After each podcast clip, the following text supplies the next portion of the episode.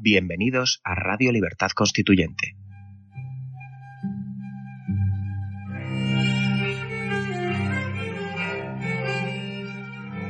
Están escuchando Radio Libertad Constituyente con don Antonio García Trevijano.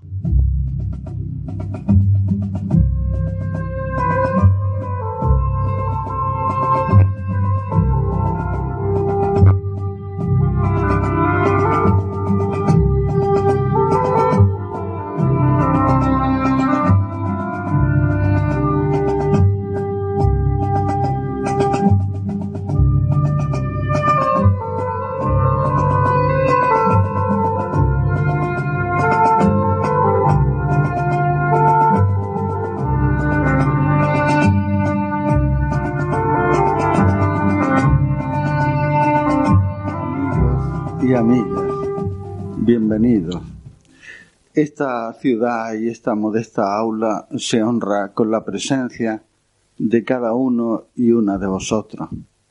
Bienvenidos de corazón. Bienvenidos y nuestra mayor gratitud a don Antonio, que ha hecho un esfuerzo muy grande para llegar hasta aquí desde Madrid esta mañana.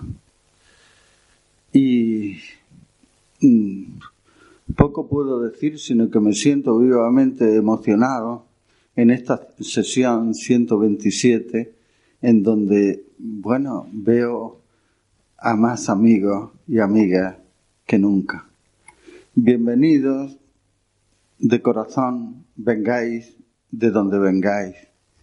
Sé que habéis venido de lugares muy lejanos y a los que han venido desde más lejos, que es eh, el País Vasco, pues, ¿qué voy a decir? Ongi, Etorri y Gabón. ¡Qué ricasco! A vosotros.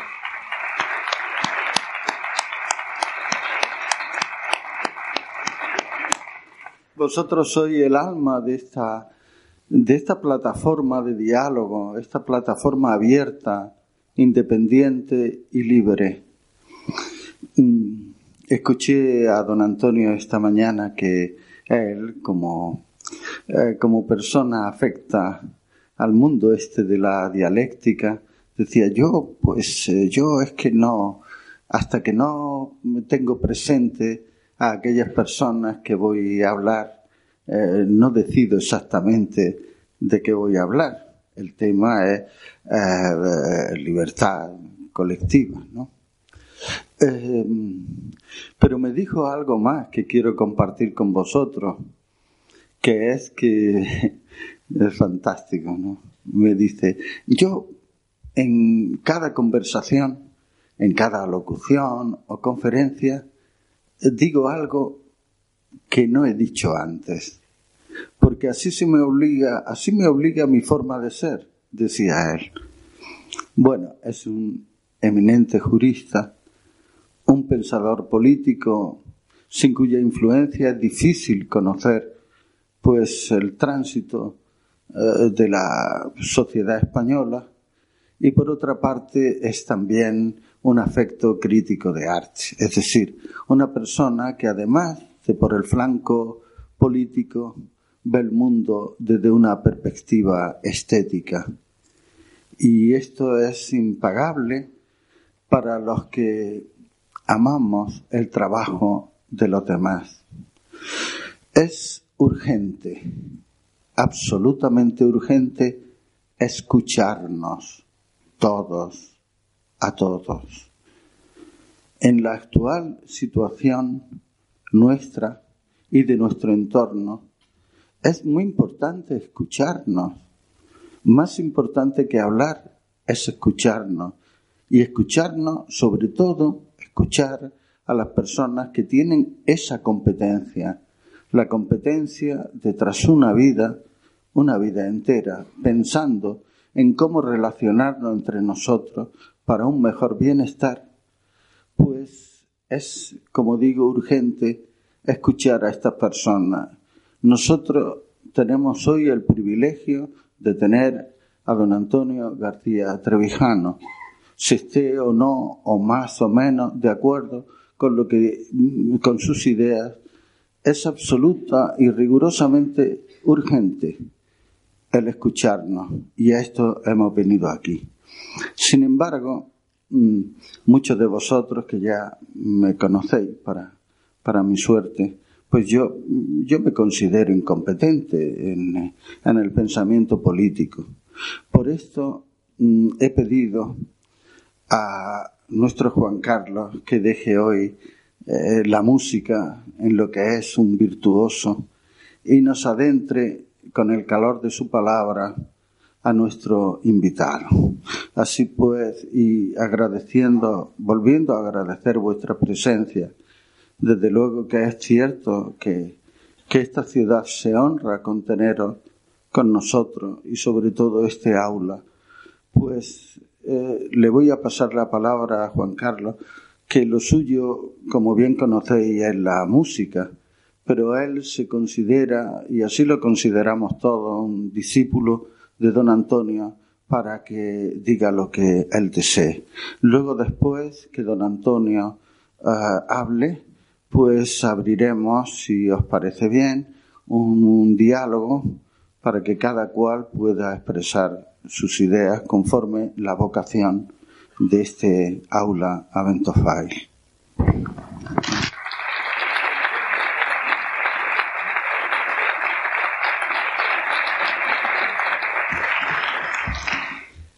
Bueno, yo como no tengo la fluidez de palabras de los maestros, he optado por la seguridad de, de escribirlo. Buenas tardes, queridos paisanos, y a los que habéis acudido desde tantos puntos de nuestra geografía española. Quiero agradecer al área de cultura de Guadix, a don Antonio Enrique y a don Antonio García Piqueras la triangulación que ha producido esta suerte de encuentro hoy aquí con don Antonio Trevijano. Hace algo más de dos años que comencé a escuchar los programas de radio en ebooks de Radio Libertad Constituyente del MCRC y a profundizar en la figura intelectual e histórica de quien hoy ha venido a hablarnos. No tengo reparo en decir que me costó mi tiempo ir asimilando los conceptos que me han liberado de la propaganda tóxica del régimen. No ha sido ninguna consigna ideológica la que me ha proporcionado la paz en el pensamiento ahora cuando reflexiono sobre política. Ni siquiera sabía la importancia que tiene la política para todos y cada uno de los seres humanos civilizados.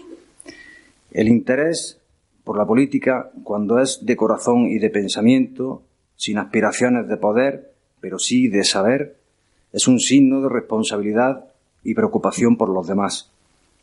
Nos ha tocado vivir un momento trepidante de la historia, plagada de fenómenos transformadores, la crisis financiera, la globalización, el cambio climático, la robótica, Internet, pero mientras contemplamos estupefactos la decadencia moral de la clase política y los medios de comunicación, donde la corrupción y el cinismo de los unos se conjuga con la difamación y la mentira de los otros.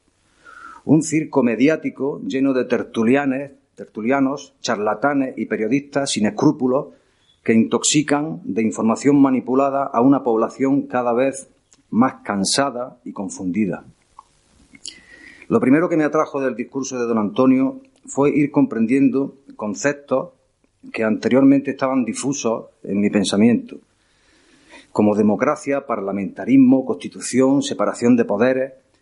Tal era mi grado de desconocimiento que incluso yo pensaba que nación, patria y Estado eran sinónimos.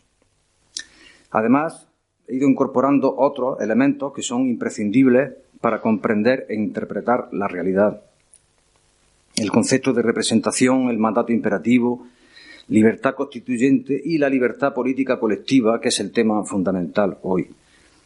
El conocimiento de la verdad, por incómoda que sea, produce liberación y sosiego.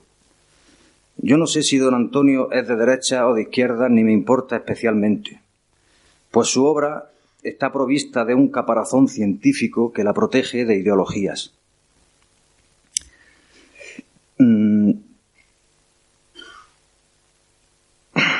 Su memoria inaudita y su habilidad en la interpretación de los acontecimientos son un regalo para cualquier persona que quiera dejar de indignarse por la triste situación que estamos padeciendo. porque se indigna aquel que no sabe por qué le pasa lo que le pasa, pero el que conoce las causas y las observa con claridad no se indigna, actúa. Y eso es sobre todo don Antonio, un hombre de acción, desde que era niño, y hoy ha tenido la generosidad de venir a Guadix con este frío de enero a compartir con nosotros una parte de su pensamiento y de su legado cultural.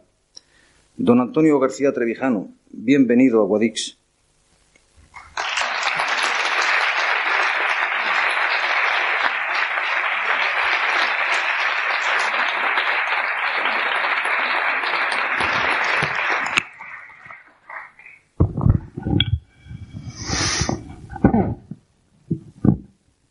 Me ha costado subir este, esta cuesta. Ahí, hay una cuesta y me ha dejado sin respiración. Pero no me ha costado nada venir a Guadix. Soy, como sabéis, granadino, de Granada, en concreto de la Alpujarra, de Órgiva. Estoy muy cerca, no, estoy en mi tierra. Puedo esto decir para despertar la simpatía de vosotros, porque es agradable que una persona famosa sea de la tierra propia. Yo soy de Guadix y de Órgiva, son vecinos, son limítrofes. Pero no lo digo por eso. Yo nunca, no sé lo que es la adulación, ni a las masas, ni al pueblo, ni a los seguidores. Ni sé lo que es la adulación a la plebe, que eso se llama demagogia, en este momento vosotros estáis abajo, yo estoy arriba, eso es verdaderamente para mí carece de delicadeza moral y a la inversa. Es un signo de humillación adular al poderoso. Es cierto lo que ha dicho vuestro historiador, que me ha impresionado por su cultura y su conocimiento de la historia musulmana, árabe, de Andalucía, de Granada, de Guadix, Pero es verdad lo que ha dicho. En la mesa le di, como no sé nunca, no ahora lo digo, lo digo en todas partes donde voy, no estas palabras, pero sí los hechos son así. Yo no sé de lo que voy a hablar hoy. Dentro de un minuto empezaré a tener idea. Dentro de cuatro o cinco minutos seguro que ya sé de lo que estoy hablando. Y al final creo que estaremos unidos en un mismo lenguaje. Porque yo no puedo hablar hasta que no ver quién, a quién me dirijo, quiénes son, qué tipo de cultura tienen. Si no, no miro la clase social, pero yo enseguida me doy cuenta por la atención, el respeto, la educación, qué tipo de oratoria, qué tipo de retórica, qué tipo de discurso racional necesitan.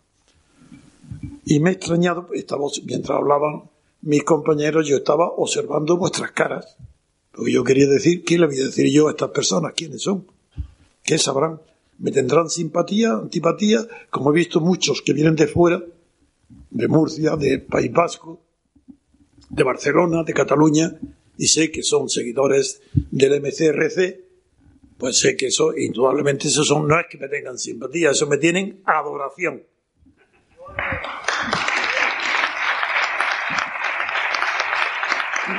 Me diréis, ¿por qué? ¿Cómo es posible que una persona de carne y hueso, como los demás, cómo puede haber otros que lo adoren? Pues hay dos maneras. Uno, dándoles de comer lo que no merecen, dándoles, comprándolos. Otra, interpretando sentimientos muy lejanos que ellos no supieron expresar. Y de repente encuentran en mi voz, no hablo de ellos, que ellos me conocen, hablo en los nuevos, los que nunca me han oído, los que no saben quién soy, los que no van a necesitar muy pronto que les diga quién fui durante el franquismo y quién he sido durante la transición y esta monarquía. Muy pronto no vaya a necesitar preguntar a nadie. Mis palabras me delatan. Aquí no hay trucos ni recursos. Ni es mi cultura ni mi erudición la que se pone al servicio de mi brillantez pero hay algo superior a todo aquello que puede enaltecer a la vez que adornar a una persona y se llama sinceridad. Es tan rara esta cualidad. Es tan casi imposible encontrar un personaje público, no solo político, basta en el terreno intelectual, filósofo, escritor. Encontrar a alguien auténtico hoy os desafío. Después, en las preguntas que me señaléis en España y en Europa continental, una persona, uno solo, y yo me callaría, le rendiría tributo a él. Haría con él como los que me conocen hacen conmigo, lo adoraría. No podéis ni siquiera imaginar hasta qué punto de degradación está la cultura europea, la española, claro, que esté a la cola, eso da igual, porque quien está en la locomotora está tan corrompido como España, que es la Unión Europea. Bruselas. Esto es importante saberlo, porque ¿qué porvenir tiene España? Ninguno. Vivir vuestros hijos y vuestros nietos infinitamente peor que habéis vivido vosotros y sobre todo vuestros padres. Aquí no tienen que ver ideologías, ni dictaduras, ni monarquías, ni estado de partidos, ni partitocracia. Son hechos. Muere Franco y el principal enemigo, adversario, incansable, permanente, tenaz, el que más teme el propio Franco se llama Antonio García Trevijano. No fue ni el Partido Comunista ni ETA, no, todo eso es propaganda. Ellos estaban interesados, pero a mí en dos consejos de ministros delante de Franco, en dos veces acuerdan asesinarme en la calle, no llevarme a un tribunal que me condena a muerte, asesinarme. Una vez me salvó el ministro de Justicia, Antonio María Oriol, que vino a las doce y media saliendo del pardo. Viene a mi casa para decirme, Antonio, vete que te matan. Yo digo, ¿cómo? No, digo, no te puedo decir nada porque he jurado, no decir nada porque vengo del Consejo de Ministros. Y digo, Franco lo sabe, no puedo decirte nada. Año y medio después, viene a verme Antonio Fontán, director, que fue ministro y, del Senado presidente, del Opus Dei director del periódico Madrid en aquella época, antes de, para decirme igual. Me dijo, Antonio, te traigo 100.000 pesetas porque sé que tú nunca llevas dinero en el bolsillo, vete ahora mismo. Porque ha venido Faustino García Moncó, ministro de Comercio de Franco, para decirme, pasado mañana, en la carretera de Madrid a Majadahonda, a tal hora está preparado un comando de la Guardia Civil para asesinar a tu amigo Antonio. Vete rápido y avísale. A ver si alguien ha oído jamás algo parecido. ¿Por qué? Por algo será. ¿Por qué no me conocéis? Porque hay una propaganda tremenda contra mí en toda España. ¿Desde ahora? No, no es ahora. Empezó bajo Franco y luego Guinea fue la quinta que faltaba. Porque me tienen más miedo que a nadie, que a un ejército. ¿Y sabéis cuál es mi arma? Uno dirá, hombre, es un hombre tan preparado como tú, la erudición el conocimiento jurídico, si eres un jurista famoso en el mundo. Nada de eso. No es verdad. Me tienen miedo por dos cosas. Uno, mi valor personal. Dos, mi sinceridad. Punto. Soy enemigo público uno, número uno contra la mentira. Nadie ha luchado como yo ni lo hará para defender la verdad de los hechos. No quiero ser presuntuoso. La verdad como contraria a la mentira. Si la televisión me está diciendo que ahora en este momento estamos a la una del mediodía y que brilla el sol, yo digo que no. Bueno, pues eso es toda la propaganda y toda la oposición española, que dicen lo que, lo que tienen que decir. Es decir, que está hoy es de día y que está brillando el sol, que no llueve. Eso lo dicen todos, empezando por Podemos. ¿Qué qué? ¿Qué quién es Podemos? ¿Qué sale de Podemos? Unos resignados, unos resignados. ¿Quién eran los indignados? ¿De dónde viene Podemos? Unos resignados. ¿Por qué no puede salir de los indignados nada positivo? Y ya sé que hay 10 millones o más de personas que se manifestaron en España y se les conoce por la, por la indignación. Y de ahí ha salido Podemos, ya lo sé todo eso. Pero un indignado es una persona de buena fe que ignora por completo lo que es la política, la vida social, la cultura y todo, que no sabe nada, nada, pero sabe trabajar, defender el honor, el suyo, el de su familia. Son personas honestas. Hablo de los más de 10 millones de personas, no sé los que fueron, que se movilizaron un, un 15 de mayo.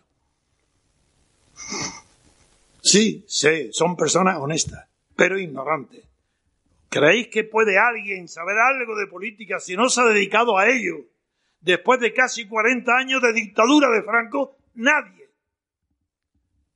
Sí, nadie, quiero decir, unos pocos, pero eso ni cuenta.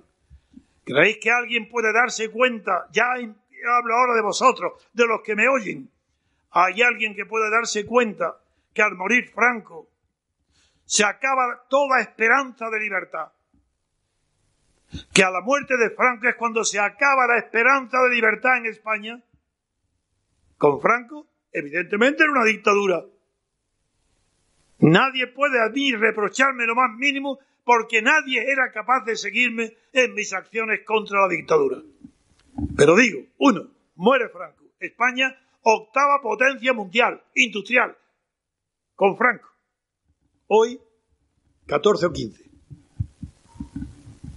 Educación no era muy buena, pero era el bachillerato de Pedro San Rodríguez, el que me formó a mí y a personas como Dalmacio Negro y a todas esas generaciones de excelentes médicos, abogados, ingenieros. Hubo una excelente educación. ¿Dónde está esa educación hoy? En los suelos. ¿Sabéis que España tiene el, puesto 40 en los... Eh, mucho más, más bajo que en, ninguna universidad española está entre las 200 primeras del mundo. Pero ¿os dais cuenta que esa es la condena de vuestros hijos y vuestros nietos? ¿Y la corrupción? España es la última parte del tercio de países más corruptos de toda Europa. ¿Y por qué se va a tolerar todo esto? Pues porque el pueblo español está acobardado salió acobardado de la guerra civil y todavía no ha levantado la cabeza. Es más, los que quieren levantar la cabeza a partir del Zapatero y de los Podemos, quieren hoy sacar la cabeza de una guerra que perdieron para ganarla ahora con demagogia y con palabras fatuas. Porque no quiere nadie la libertad. Solamente hablan de igualdad. Ahora ya sé que puedo hablaros a vosotros. Ahora voy a hablar de libertad. Ahora vosotros sí habéis captado el mensaje mío. Salir de una dictadura, muere el dictador, pero conquistar la libertad, ¿qué es eso? Es que la libertad puede consistir en los derechos individuales. Hay libertad en España, libertad política, quiero decir de todos los españoles, porque haya derecho de huelga y derecho de manifestación y derecho de reunión y derecho de expresión y derecho de escribir. Ahí esa es libertad, eso será derecho, porque la libertad hay donde no hay derecho. ¿Qué es la libertad? Pensar un segundo. Aquello donde no tiene derecho, puede haber libertad. Cuando es el ejercicio de un derecho, ¿eso qué puede ser libertad? Eso será una facultad, una autorización que te da la concesión de un derecho subjetivo para que tengas el uso de las libertades que ese derecho te permite. Derechos, claro que hay individuales, pero libertad no. La razón es muy sencilla. Soy jurista y un buen jurista. He dedicado mi vida a conocer lo que es la filosofía del derecho, el derecho subjetivo. Pero si todo derecho subjetivo necesita una ley para crearlo, ¿Y qué quiere decir esto? Que todas las libertades que tenéis, que conocéis, todas han sido creadas por leyes. Tenéis la libertad que os da la ley. ¿Qué quiere decir eso? Que el mismo que hace la ley la quita. La libertad que tenéis no es permanente. Se puede quitar en un segundo y no pasa nada, porque no tenéis fundamentos. Vuestras libertades no tienen fundamentos. Están solamente basadas en derechos. Y esos derechos, lo únicos que duran son los tradicionales, por ejemplo, derecho de propiedad, derecho de arrendamiento, pero derecho de reunión, manifestación, los derechos que se llaman políticos, que son subjetivos, eso igual que se dan, se quitan. Es que en España ha habido algo superior a los derechos individuales que ha concedido, ha dado esos derechos y que como es superior, no los puede quitar. Imposible. En España, periodo constituyente cero. Mentira. Os han engañado a todos. Lo he vivido personalmente. Y no hace falta que lo, que lo viva yo. Lo vivieron todos. Y aquí hay todavía me he encontrado hoy en el Hotel La Alegría de encontrarme con un miembro de la Junta Democrática. Claro, más joven que yo. Aquí, de Lorca. Aquí está presente. Damián. Enhorabuena, Damián. Has participado en la verdadera lucha. Y Lorca, como es natural, ¿dónde está Lorca? Sin arreglar, sin indemnizar el terremoto. ¿Por qué? Porque no hay libertad. Porque aquí lo que hay es una apariencia. Porque el derecho de la libertad no se representa más que a través de los distritos pequeños. Y como Lorca no tiene ningún diputado de Lorca, pues lleva años sin arreglar el terremoto y se pasará otro tanto sin arreglar ni indemnizar a los perjudicados, porque no hay ningún diputado de Lorca.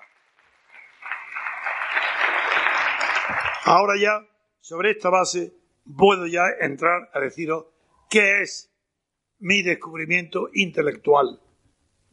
¿Por qué tengo la absoluta certeza? Y no me tomáis por una arrogancia.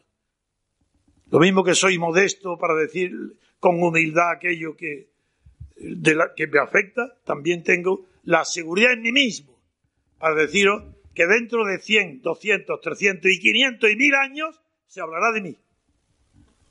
Porque he descubierto el fundamento de las libertades, lo que no se había hecho jamás, donde ningún filósofo político desde los griegos no cuentan, porque estamos hablando de un sistema representativo. Pues bien, desde, la, desde, desde Roma y Grecia hacia acá, no ha habido un solo pensador en el mundo que haya sabido definir lo que es la libertad y sobre todo la naturaleza y los fundamentos de la libertad. Y yo lo encontré. ¿A fuerza de qué? De sufrimiento, de difamaciones, a fuerza de postergación y de no parar de meditar en cuál es la naturaleza de la libertad. ¿Qué es la libertad? Es llegando a al meollo, a la esencia de las cosas, como se puede llegar a conocer sus efectos. Y nosotros la libertad la conocemos por sus efectos, pero no por su naturaleza. ¿Qué es la libertad? ¿Qué pues lo que no es derecho. Donde hay derecho ya no hay libertad, ya es derecho. ¿Eso qué tiene que ver con la libertad? Yo lo que busco es el fundamento de los derechos. Es decir, de las libertades individuales o personales. Eso es claro que existe. En las dictaduras no. Algunos sí, otros no. Los políticos no, en las dictaduras. Pero en las oligarquías de partido, ¿y qué es España? Un sistema, un régimen de poder político que ha sustituido el movimiento del que era ministro Suárez por, en vez de un solo partido, ha admitido que haya varios. Y a Suárez se le incorpora otro igual que él, Felipe González. Y a Felipe otro que se llama Puyol. Y a ellos otro que se llama Santiago Carrillo. Cada uno exactamente igual que el Estado de un solo partido, igual que la dictadura. ¿Y esto cómo se llama? Oligarquía de partidos, pura y llanamente. No tiene nada que ver con la democracia. ¿Que hay corrupción? Por supuesto que la hay. Y esa es la prueba de que no hay democracia. Qué casualidad. Que los países donde hay o más libertad o mayor porcentaje de libertades o una tradición religiosa distinta de la católica, porque la católica el que peca se confiesa y va al cielo, pero en el protestante no. El protestante que comete un pecado, él se da cuenta si es calvinista, que está condenado al infierno para siempre. Así figuraron el cuidado que tiene para no pecar, barriendo cada metro de la casa y no dejando ni un día ni una hora de desidia en la limpieza. Ese es el protestantismo calvinista. Pero hay otro. El hecho es que los países menos corruptos del mundo son todos ellos anglosajones, raza blanca y protestantes, todos. Los diez primeros. En España, en cambio, entre la religión católica y las dictaduras, ha hecho un pueblo completamente entregado a la miseria moral, oportunismo, favores, nepotismo, familiares, modos de vivir falsos. ¿Y por qué yo lucho contra todo ello? Porque hace tiempo que descubrí la hermosura de las libertades personales. Pero cuando vi la facilidad con la que después de Franco se suprimen, no hay, no que suprimen, que no hay libertad. ¿Dónde está la libertad? ¿Es que acaso en España hay una televisión que me da mi cavidad? ¿O una prensa o un periódico? Jamás. ¿Por qué? ¿Dónde está la libertad de expresión? Solamente lo que ellos quieren. Y los tertulianos. Es que hay un solo tertuliano que tenga dignidad intelectual, que tenga formación, no repite como papagayo siempre lo mismo, siempre dependiente de un partido el que lo mete en esa televisión. Toda esta falsedad yo no la podía soportar. Y en lugar de hacer como otros, yo combiné mi ejercicio de la carrera de abogado con la meditación sobre la esencia de la política que es la libertad. ¿Y qué libertad? Ahí llego. A la libertad política colectiva. ¿Qué es esto de la libertad política colectiva? Nadie lo sabe. Le pregunta y se quedan, ¿eso qué es? Pero es que no lo sabe ningún filósofo. Eh, en Sevilla cité a Paul Sartre, un existencialista, marxista, diciendo que la libertad política, el marxismo, no tiene ni siquiera una remota idea de lo que es. Y mientras dure la cultura marxista, que es la suya, dice, no, como no hay ni un asomo de lo que es la libertad, no se sabrá lo que es la libertad. Y es verdad. Ha tenido que desaparecer la, hegemonía del marxismo para que yo haya podido elaborar, publicar libros y dar conferencias como esta explicando lo que es la libertad política colectiva. Voy a decir lo que es. No, no creáis que es la libertad de todos o lo que conquistan. No, no, si no hace falta tanto eh, que sean todos héroes. La libertad política colectiva es aquella que no procede de ninguna ley, que no es un derecho, que es una conquista del pueblo. Se llama libertad política porque es la libertad constituyente, es colectiva porque es constituyente. Y en toda la historia de la humanidad reciente, después de la que acabaron las democracias directas de Grecia y Roma, desde la Edad Media, solamente ha habido un caso en el mundo donde, de un pueblo que conquistó su libertad política colectiva. Me refiero a la, a la guerra de independencia de las colonias de Estados Unidos contra América, donde surge la primera vez y la única democracia representativa que hay en el mundo. Sí, sí, no hay ninguna democracia en Europa, es mentira, ni siquiera en el Reino Unido. No es democracia, es un régimen parlamentario casi puro. Me he permitido en la televisión de ayer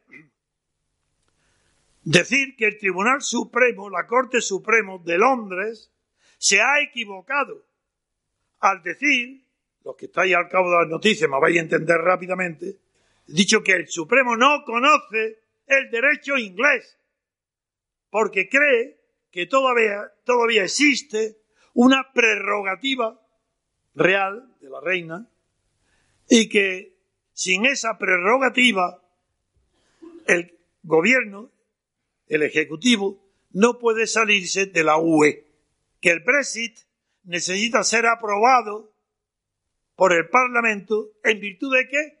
Porque dice que el gobierno no tiene prerrogativa. Falso, falso, falso. Y eso no dice ni un solo jurista inglés. Y yo lo digo. Y ya tengo noticias y recepciones de lo que ha producido mis palabras. Y lo voy a explicar por qué. En la Revolución inglesa, después de la guerra gloriosa, termina con un acta de 1707 de unión entre Inglaterra y Escocia. Ese acta, que tanto ahora se habla en los periódicos, cuando se habla del referéndum para volver Escocia a separarse y al que los catalanes separatistas están continuamente hablando. Pues bien, no conocen la realidad. En ese acta de unión se funda una constitución escrita, además de la material que no está escrita en el Reino Unido, que ya no se llama Inglaterra, porque se une con Escocia y los dos juntos se llama Reino Unido o Gran Bretaña. En ese acta de unión lo que dice es que el rey, el rey libremente designará al gobierno, al ejecutivo, y el pueblo al legislativo. Muy bien, separación de poderes, porque el rey designa al gobierno y el legislativo los gobernados. Hay separación absoluta de poderes y ahí está el principio de la democracia, que luego realizará Estados Unidos. Pero ¿qué pasa? Es que eso fue una cosa teórica, porque como no había dinastía en Inglaterra, tuvieron que llamar a un alemán que no sabía inglés, que era elector en Hannover, y lo nombran rey de Inglaterra con el nombre de Jorge I, y no sabía ni siquiera hablar inglés. Y como no sabían cómo arreglar ese asunto, bueno, los dos partidos principales, el Tory y el White, los conservadores y los liberales, estaban deshechos después de la guerra civil, no habían levantado cabeza, no había nadie capaz de reunir una mayoría para formar un gobierno. Y salió un sinvergüenza llamado Walpole, muy célebre. Primero porque fue el padre del inventor de la novela negra, pero él mismo fue el inventor de un sistema de corrupción que, que Tocqueville, el filósofo político francés, llamó spoil system. ¿En qué consistió lo que hizo Walpole? Él era diputado y nadie, había, nadie tenía mayoría. Entonces ofreció, fue comprando uno a uno diputados después de las elecciones, después, claro, para que si se pasaban a él un grupo, sacar mayoría, una vez el grupo constituido prometía a cada uno darle el monopolio del, del comercio con la India orientales o con la India occidentales o de la manufactura y repartió de una manera sistemática, expolió todo el comercio exterior y todo mediante, y lo hizo. Bien.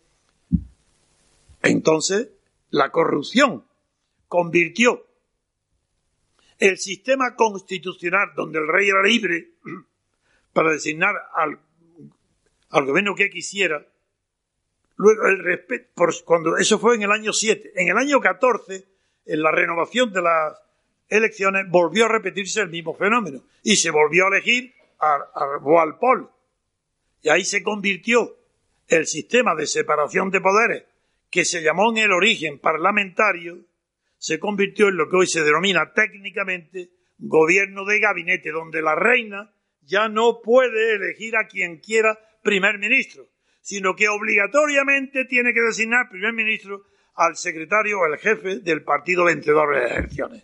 Desde ese momento desaparece por completo la prerrogativa real. Ya no hay prerrogativa.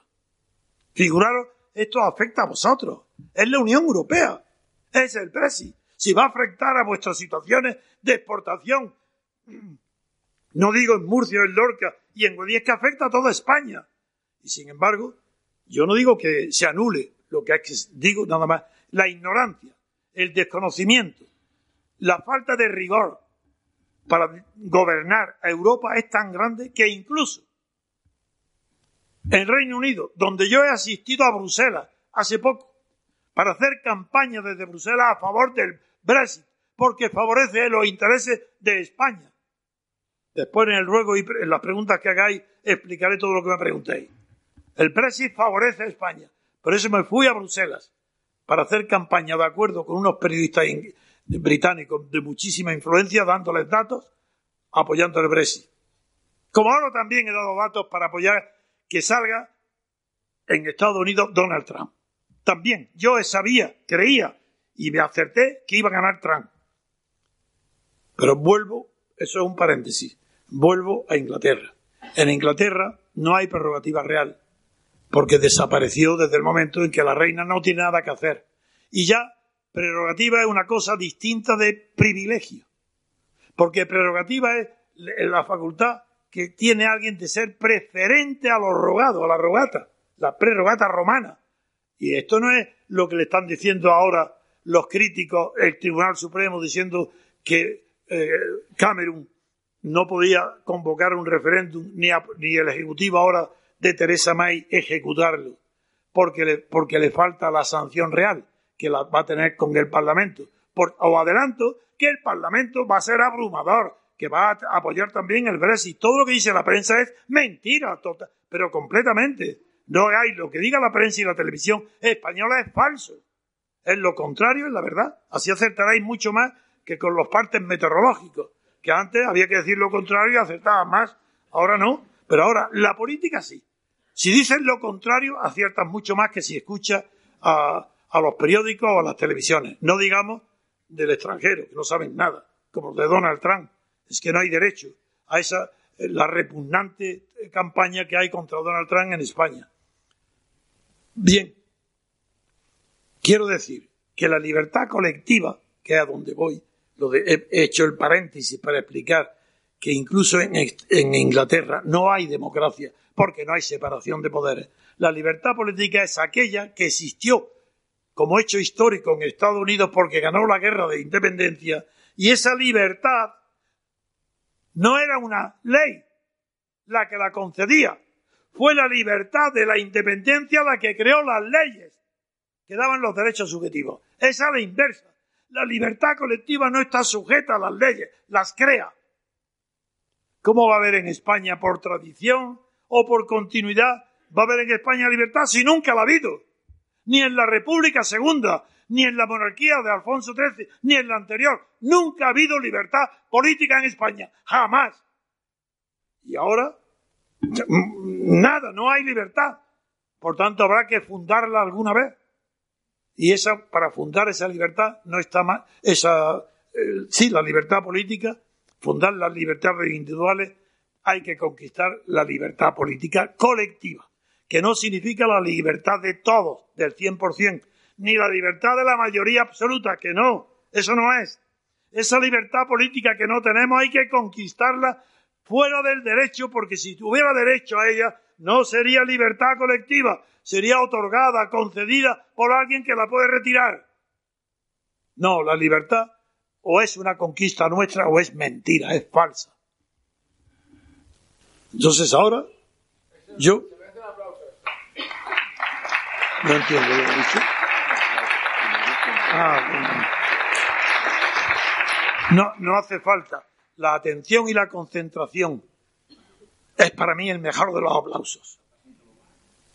Eso es maravilloso. Un público concentrado, que quiere entender lo que digo. ¿Es misterioso? No. ¿Lo ha dicho alguna vez alguien en España? No. Es natural que estéis curiosos, pendientes. ¿Qué quiere decir esto? ¿Qué viene este señor a decirnos? Uno, que no tenemos libertad, que lo que tenemos son derechos, que los derechos que tenemos han sido concedidos desde arriba. No, nosotros no los hemos conquistado. Hubo un referéndum que, convocado con arreglo a las leyes de Franco, las leyes proporcionales, las mismas que Franco tenía para designar, es las que hay hoy. Sistema proporcional, no representativo. Pues yo estoy explicando ahora cuál va a ser el método único que hay para alcanzar la libertad política colectiva. Y es este. Es la rebelión pacífica, educada, culta, la de los hombres y mujeres superiores, en conciencia. ¿Por qué no?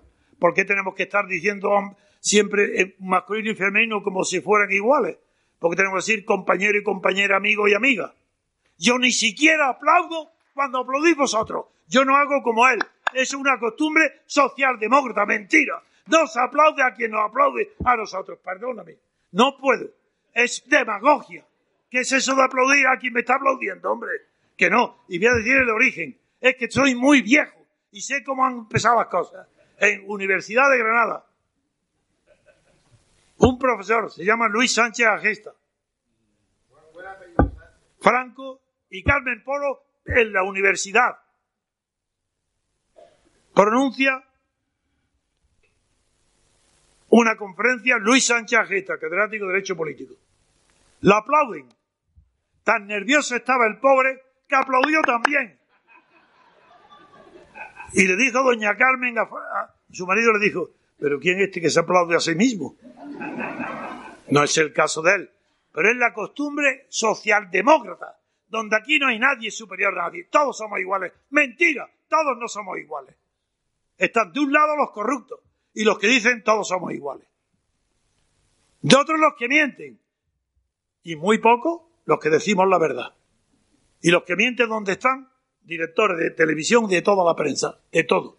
No hay medio de comunicación que no esté presidido por alguien que está sistemáticamente dispuesto a mentir y decir lo contrario de lo que ve, de lo contrario de lo que oye en la calle, pero exactamente lo que le dice su jefe que diga.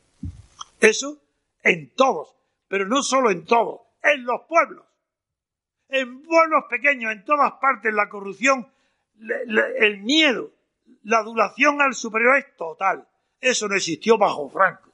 Bajo Franco todavía hubo dignidad. En la oposición. Hoy, ¿dónde está si no hay oposición? No hay más oposición que la nuestra, MC-RC. ¿Por qué? Porque nuestro movimiento es cultural, no es político. Si no queremos políticos y en nuestro estatuto, nuestro estatuto dice que nos disolvemos desde el momento en que haya un periodo de libertad constituyente. Porque la libertad colectiva, con eso termino y abrimos el turno de preguntas, libertad política colectiva quiere decir igual a libertad constituyente. ¿Qué quiere decir libertad constituyente? Que la constitución no puede ser producto ni de un general, ni de un grupo de cercanos al general, ni de partidos políticos, ni de enchufados. Una constitución no puede ser elaborada más que por diputados a cortes constituyentes en España. Y esos diputados a cortes constituyentes tienen que estar elegidos directamente no por el procedimiento actual de listas proporcionales, no, persona a persona, sabiendo quiénes son y que respondan y teniendo libertad dentro del Parlamento, ahí que el que quiera volver a la Segunda República, que lo diga. Yo me opondré si vivo. Y si no vivo, todos mis seguidores y discípulos dirán, no, esa república fracasó y fue la responsable de la guerra civil. Esa república no. Pero en cambio diremos, monarquía, ¿qué monarquía en España merece ser respetada? Una, ninguna. Alfonso XIII huyó, él, y fue en ese sentido causante también de la guerra civil. El rey designado por Franco, ¿quién? Hoy no está en todas las televisiones lo que habláis, eso no tiene importancia con lo que yo conozco de Juan Carlos. Porque sabéis cómo lo conocí. Y si no, preguntadlo. Tampoco este. Que la reina puede ser que tenga algo que decir. Él, cero, nada. Ahora están con un escándalo tremendo con la monarquía, pero si la monarquía ya no tiene razón de ser, no digo que no la tuviera, ni yo tengo una objeción de principio contra la monarquía, salvo que una familia que no es igual a los demás es un germen de corrupción y degeneración. Pero en principio no puede excluir una monarquía como la inglesa, claro que se ha salvado, pero con miles de millones en su patrimonio. Lo que ahora yo quiero abrir un, un periodo, todo lo que queráis, me permita la mesa, para responder con la misma sinceridad con la que hablo a todas vuestras preguntas, pero digo que la conclusión de lo que digo hasta ahora es, sin un periodo de libertad política colectiva, que esté, sea protagonista una tercera parte del pueblo español que yo le llamo, con fundamento en Homero, tercio laocrático, que es el tercio que no sigue pasivamente, sino que quiere, sabe lo que quiere. Dentro de ese tercio no hace falta que la tercera parte de los españoles adultos salgan a la calle para conquistar la, libertad. Eso no es el procedimiento. Conozco muy bien la historia universal. Sé cómo se conquistan las libertades. Lo hice bajo Franco. Lo tuve en la mano. Y cuando estaba ya en la mano, para el pueblo español, no para mí nada, ahí lo hurtaron inmediatamente. ¿Por culpa de quién? El fundamento. Bueno, había varios culpables, muchos, pero la figura fundamental que traicionó la lucha por la libertad política colectiva que estaba desarrollando la Junta Democrática de España, primero, luego la Plata Junta no llegó a hacerlo, se llama Felipe González. Ese es el traidor, el que mandaba y estaba de acuerdo en los crímenes del hogar, ese fue, y lo digo aquí, y sé que hay aquí una mayoría socialista. Muy bien, digo la verdad, pase lo que pase. Y si quieren, no me vuelvan jamás a invitar a este ayuntamiento. Pero donde yo estoy, digo la verdad.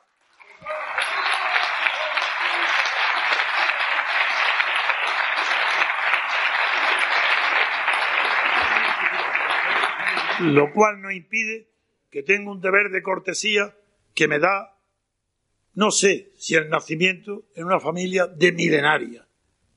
El deber de cortesía me emociona que una alcaldesa de Guadix elegida por el Partido Socialista, haya tenido la valentía de ceder este local para que yo me reúna con vosotros aquí. Por tanto, profundamente agradecido a la alcaldesa. Pero tengo que decir la verdad y si la niega es que no conoce la historia de España. Muchas gracias, amigos. Vamos ahora a entrar en otro periodo nuevo. Las preguntas que nunca había atrevido a decir nunca a nadie. Hacérmelas a mí, incluso las más peligrosas. Adelante.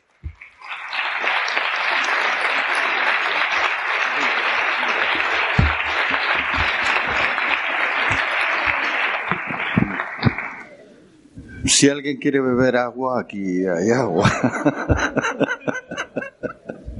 bueno, vamos a procurar que sea lo más fluido posible. ¿eh? Había levantado Carmen, adelante. A ver, eh, si es posible levantarte para que se escuche. Eh, tenemos buena acústica.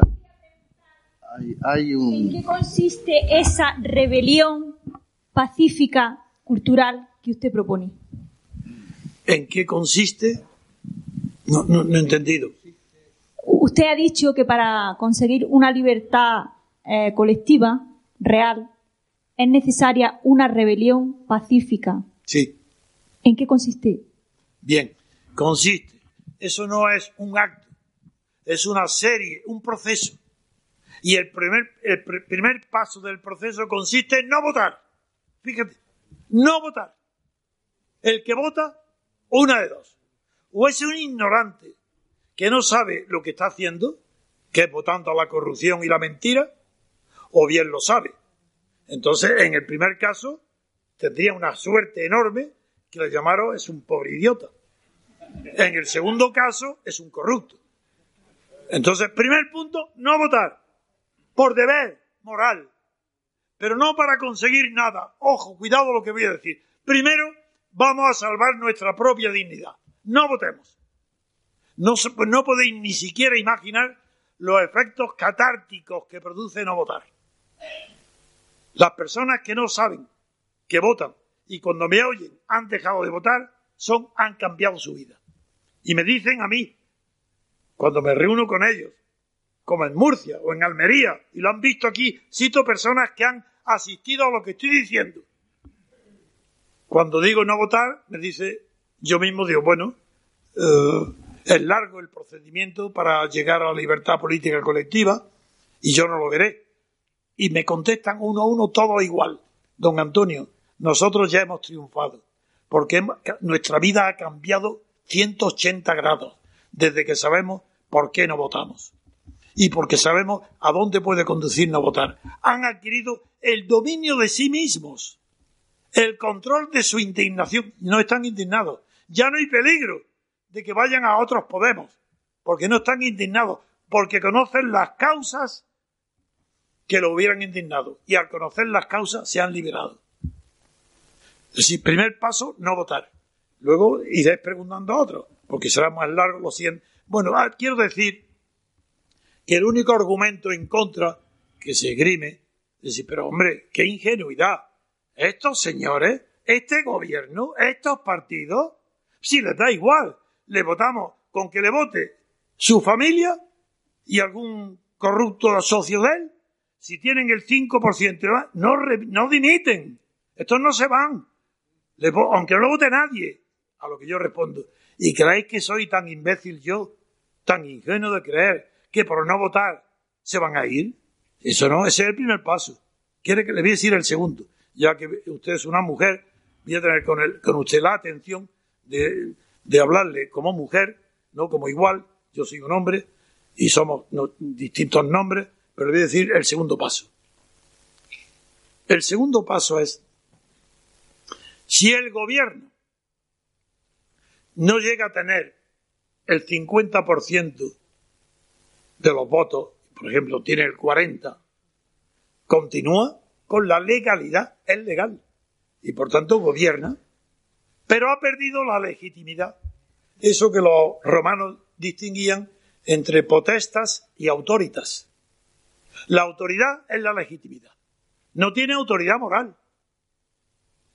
Tiene la legalidad, la potestad, tiene el poder y no dimiten. Quieren el poder y de ahí no lo echa nadie. Mucho menos con razonamientos morales. Eso ni saben lo que es. No tienen sensibilidad para eso. Pero se produce un fenómeno.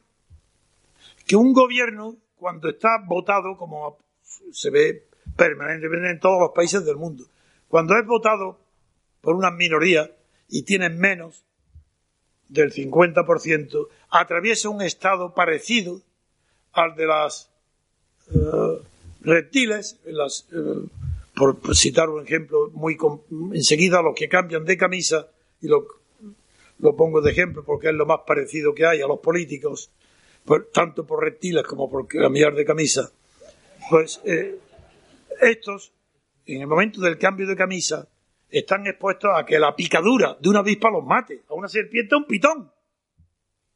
Bueno, pues eso es lo que pasa si a un gobierno no lo vota más que un tercio, por ejemplo, está expuesto a que un incidente tan absurdo, pero que se va a producir siempre, como una señorita que hace exhibiciones de limpieza con su cuerpo en la calle Sí, sí, digo, sabéis lo que me refiero. Yo no, soy ordinario, no puedo pronunciar esas palabras.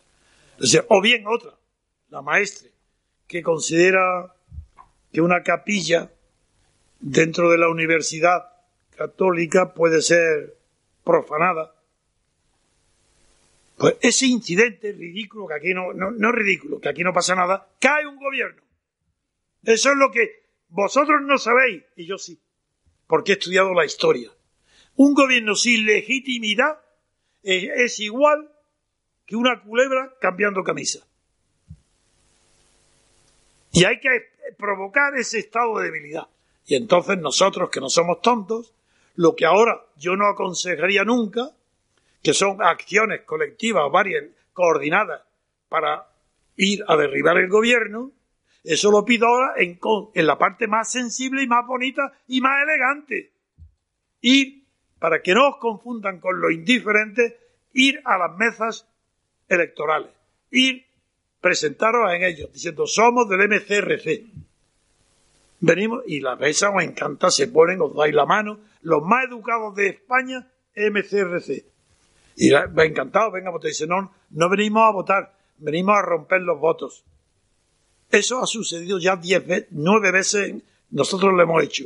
El resultado es espectacular.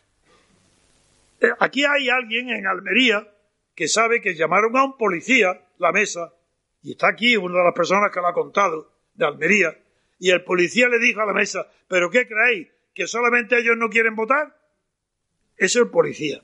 Y en otro, que no está aquí, que fue en Motril, o, una mujer, no dice no a votar, y la mesa le aplaude, se levanta y le da la mano. Y todo eso está recogido en nuestros vídeos. Eso es un ejemplo.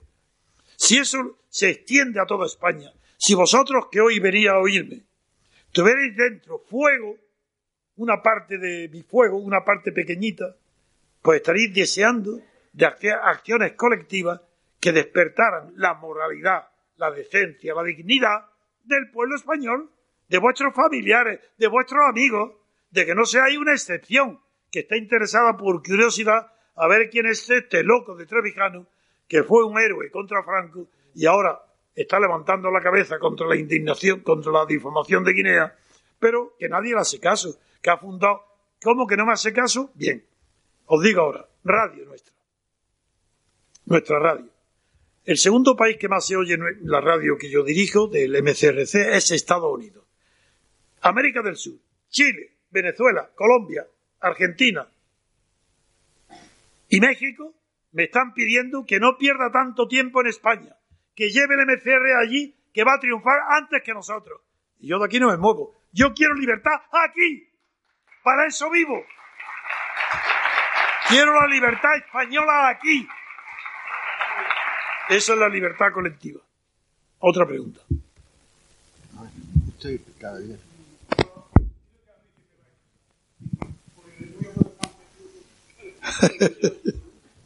A ver, si se puede usted levantar, se le escucha mejor. Gracias.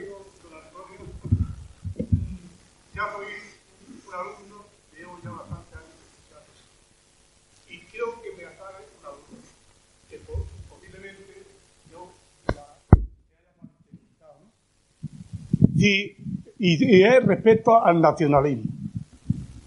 Mm, si, el, bueno, si Cataluña jamás, ni históricamente, ni en la actualidad, ha existido la libertad colectiva, evidentemente para mí no tiene sentido nada el nacionalismo catalán. Claro. Porque a mí me da lo mismo que me fastidie, que me joda, que me explota, que me explote un catalán que un, un motrileño que soy de Motril, o un andaluz o un madrileño. Me, me da igual, pues los, todos me fastidian. Claro. Pero, la pregunta. La pregunta. Pienso que el nacionalismo español es, está montado en la misma mentira. Entonces yo no veo, yo no tengo necesidad de defender el nacionalismo ni el Estado español, porque está basado en la misma injusticia. no, ya entendí la pregunta. E-, esa duda quiero que me, que me la aclare. De acuerdo. Y, y agradecido de antemano. De acuerdo. Ahora lo he entendido. Yo mismo, durante mucho tiempo, he creído que el nacionalismo era la cuna del fascismo. Y por tanto, daba igual que fuera español o catalán o italiano, Hitler, Mussolini, da igual. Y estaba yo equivocado. Quien inventa la palabra Estado total es Mussolini. Quien la aplica es Hitler. Y no quieren naciones, quieren Estado, tercer rey, Estado total. Nación no, es mentira. Han hecho una propaganda demagógica para adular el sentimiento nacional, pero es mentira. Toda la guerra mundial fue por la ambición estatalista de imperialista por Hitler y Mussolini, imperialista, nacionalista no, estatalista. Entonces, Cataluña. Es que ¿quién ¿Qué catalán va a resistir un minuto de, aquí de discusión conmigo? ¿De tu catalán? Ah, dirá sí, nacionalismo. Ah, nacionalismo. ¿Qué es lo que estás pidiendo? Vamos a examinar. Primero, embajada. Ah, sí, nacionalismo, ¿no? Eso es propio del Estado. Será estatalismo. ¿Qué estás pidiendo? Fisco. Eso no es un, trato fiscal como el de Navarra. Eso no es, eso no es eso es estatalismo. ¿Qué es lo que estás considerando? Un gobierno separado. Eso no tiene nada que ver con la nación, eso es estatalismo. Es que la confusión entre nacionalismo y estatalismo es de tan honda que estoy organizando, y aprovecho esta pregunta, una marcha de todos los nacionalistas españoles, el español normal, no tiene que presumir ni de nada de nación ni nada. Nación es lo... Nosotros no tenemos ningún mérito. pero voy a hablar del tema de verdad. La nación no es un proyecto. Y los culpables de que Cataluña esté tan avanzada el proceso de sedición, del delito gravísimo de sedición, no son los catalanes. Es el gobierno español central. Y dentro de ese gobierno, el peor de todo, el más cobarde, el traidor, el culpable, Rajoy. ¿Por qué Rajoy? Cuando muere Franco, hay un 10% de separatistas en Cataluña. Hoy prácticamente la mitad, un poco menos. ¿Responsable quién? Todos aquellos gobiernos, Felipe González. Bueno, Suárez empieza con el café para todos. Esa ignominia, ese ignorante, ese inculto, ese duque. Luego, Felipe González. Todos han gobernado con, dándole a Puyol todo lo que pedía, no, más de lo que pedía. Y hoy Puyol está encaramado en unos árboles llenos de nidos, que no hay ningún juez que se atreva a juzgar ni a él ni a sus hijos. ¿Y ese es el nacionalismo catalán? No. Esa es la cobardía del nacionalismo español, que por miedo a pensar como usted cree que el nacionalismo español es malo y que fue lo que hizo Franco, para hacer lo contrario de Franco, nadie se atreve a pronunciar el nombre de España. Dicen mi país. España no existe. ¿Por qué? Porque son antifranquistas hoy. Entonces, quien es antifranquista a los 80 años de la guerra civil es un sinvergüenza. Porque lo dice para robar, para estar en el poder. Como medio es una mentira, pero ¿cómo después de 80 años se puede ser antifranquista? Es que Franco gobierna la separación de Cataluña desde el Escorial para que hagan lo contrario de lo que creen que él hubiera hecho. Pero eso qué vergüenza es. ¿Qué pueblo de menores no, de desarrapados mentales? De traidores, por supuesto. Si esa es la diferencia, que no hay nacionalismo. El nacionalismo es normal, es un sentimiento natural. Es más, digo, antes de que existieran naciones, cuando estaban empezando a dibujarse, siglo XIII, siglo XIV, Santo Tomás de Aquino, y nada menos que luego el, el jefe de la escolástica del barroco, Francisco Suárez, definen a la persona y la primera, por sus caracteres físicos, y el primer carácter que atribuyen a la persona es su nacionalidad. Punto, se acabó. Sí, pero ¿qué nacionalismo? ¿Cómo vamos? ¿Es que acaso pertenezco a otra nación distinta de la española? ¿Cómo no voy a ser nacionalista? ¿Voy a renegar de mí mismo? ¿Voy a renegar de mis padres, de mi abuelo? ¿Dónde está el error? Pues en toda la prensa española. ¿Pero en quién? En el PPE. Eh, os digo, todo aquel que sea conservador tiene que saber que en este aspecto, aspecto, la gran traición proviene de un filósofo que se llamaba Ortega y Gasset. Una desgracia para España. Ortega y Gasset, en España invertebrada, dice que la nación es un proyecto de vida en común. Proyecto. Para, debe ser algo de arquitecto, porque yo no sé los proyectos para hacer casas. Proyecto de nación, eso es mentira, jamás ha existido. Eso, va, además de ser copiado de un francés que se llama Renan, es muy mediocre, es muy malo. Y eso es lo que repiten hoy quién? Los Cebrián, el país, como el país, y Mundo, y el ABC, y todos los periódicos de España y todos los medios dicen que si el referéndum sobre la independencia de Cataluña votaran en él todos los españoles, que sí, sería legítimo. Es decir, todos los españoles pues tienen derecho a decidir la independencia de Cataluña. Pues no, señor, mentira. Estáis, sois todos unos ignorantes, catetos, abusando, engañando al pueblo, empezando por Podemos, con el derecho a decidir. Pues claro que hay un derecho a decidir sobre aquellas cuestiones que sean decidibles. Lo que no es decidible, ¿cómo va a haber derecho a decidir? ¿Acaso es decidible ser español? ¿Nosotros podemos decidir no ser españoles, no ser hijos de nuestros padres, decir ni de nuestros abuelos, renunciar a nuestro apellido, renunciar a lo que somos? Ah, entonces no se puede decir la nacionalidad, porque la nacionalidad define a la persona tanto como la huella dactilar o su cerebro. En España, claro, el cerebro español es fácil de definir porque tiene muy poca dimensión. A ver otro. Por ahí, a ver. Eh. Eh, buenas tardes, don Antonio. Voy a continuar su pregunta. ¿Y qué sucedería si se les da el derecho a decidir? ¿Cómo? Y mis nietos les damos el derecho a decidir, todos los españoles. Y luego mis nietos dicen, Igual. pues yo quiero que se decida otra cosa. O sea, cambiamos cada generación. Hoy somos España, mañana somos gilipollas, pasado España. No tiene sentido. Tiene, toda la razón.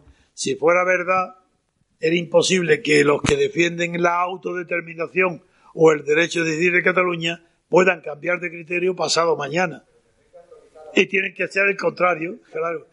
Y, y hay alguien aquí que crea que si los catalanes obtuvieran por la imbecilidad del resto de los españoles y su equivocación, obtuvieran la independencia, ellos, el catalán va luego a convocar desde el poder y desde gobierno un referéndum para que decida si quiere volver a España o no. Esto es ridículo.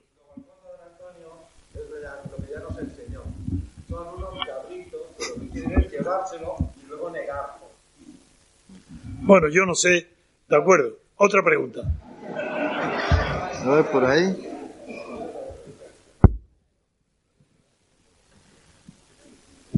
Hola. Mi pregunta es sobre la política económica. Es verdad que Trump, con su política económica nacional, pues digamos que va, eh, digamos, no a fortalecer más las relaciones con Canadá o Iberoamérica. Y es verdad Yo- que yo- Europa... Vosotros oís lo que está diciendo, yo no. No, articule. Porque Repito. yo he el oído mío, por mi edad, Que es verdad, con la política económica que va a llevar Trump, más nacionalista, es verdad que mm, Canadá, o a lo mejor eh, países de Sudamérica, no van a tener tanta relación con Estados Unidos. Y es verdad que yo no España... entiendo nada. ¿Me lo podéis traducir? Es que, es que habla más despacio, por favor. Trump, con su política económica, digamos que no va a jugar tanto con los países como Canadá o Iberoamérica. Y es verdad ahí que Europa y España debería de tener Quiere una- pasar aquí y decirlo sin micrófono y me, me lo dice en voz alta porque me ha hablado de Canadá y ya empiezo a, a pensar que aquí va a haber un lío porque Canadá es una cosa, España es otra. A ver, venga, perdona, eh, Ah, eh, pasa con simpatía y, Sí, confianza que te hablo. Venga, Exacto. venga. Eh, mi pregunta es más por el Brexit. A lo mejor es... Sí, es- sí. A ver, Su pregunta es Trump va a llevar una política económica nacional. Trump, sí. Donald Trump, Donald Trump. Va a llevar una política nacional y esto va a ocasionar que países de toda América no tengan tanta relación económica con Estados Unidos. Esto puede hacer que Europa y España cojan la pelota a nivel comercial, ¿vale? Esto puede ser bueno para España. Entonces, mi pregunta es, ¿cómo el Brexit, usted, que, dirige a mí ahora. Venga. usted que ha estado en Bruselas, ha dicho eso, ¿verdad? ¿Cómo, cómo? Usted ha estado en Bruselas. ¿Cómo? Usted ha estado en Es que Bruselas. no sé lo que dice. Yo habla español, ¿no? Habla español. Es que no entiendo las palabras. Pregunta. Venga. ¿Hasta qué punto el Brexit puede beneficiar a España? De acuerdo. Entendida. Voy. Bien. ¡Ay! ¡Qué bien, hombre! Bien.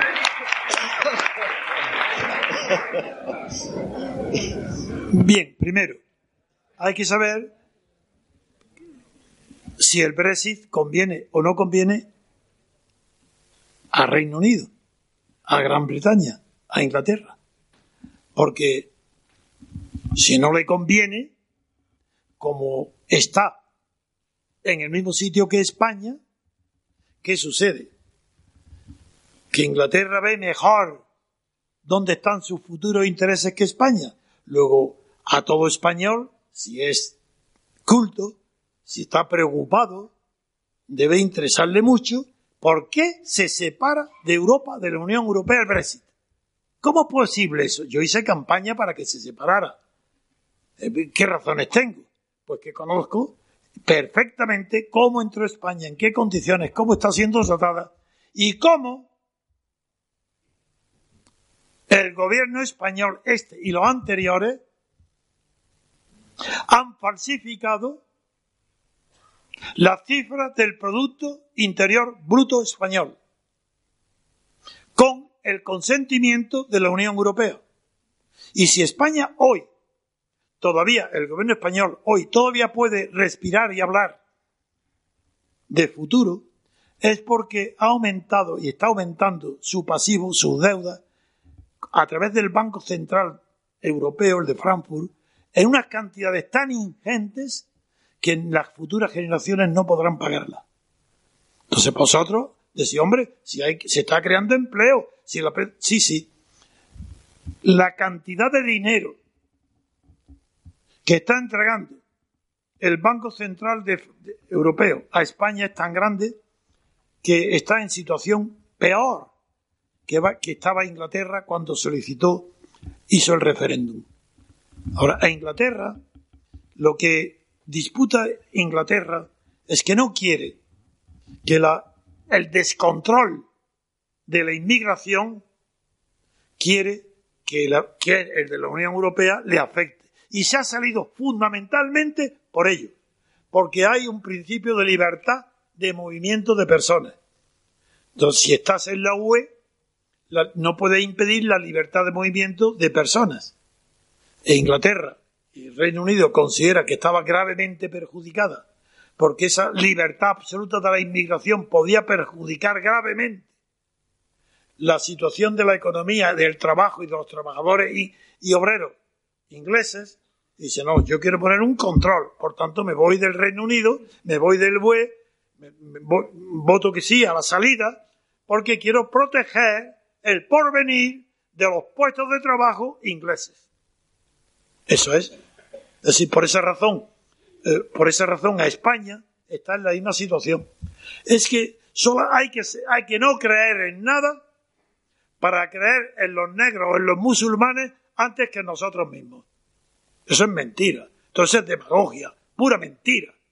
De manera que ahora hay que darle libertad total de que ingresen a quién.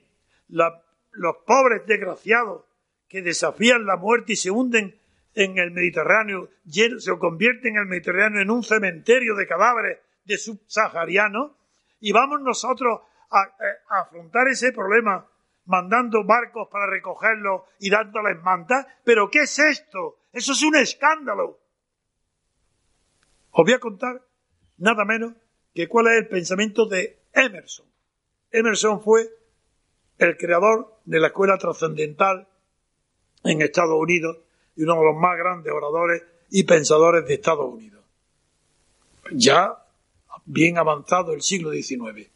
Y dijo él, ah, hubo un motín en una revuelta en Estados Unidos, en Filadelfia, que no recuerdo la ciudad, hubo un movimiento a favor de una ola de hambre en Etiopía, en el Sudán, en esa zona, y un discurso famosísimo de Emerson dijo, ¿qué caridad qué, o qué hipocresía es esta? De manera que aquí mismo, en nuestras puertas, tenemos americanos, norteamericanos, ciudadanos, compatriotas nuestros en paro.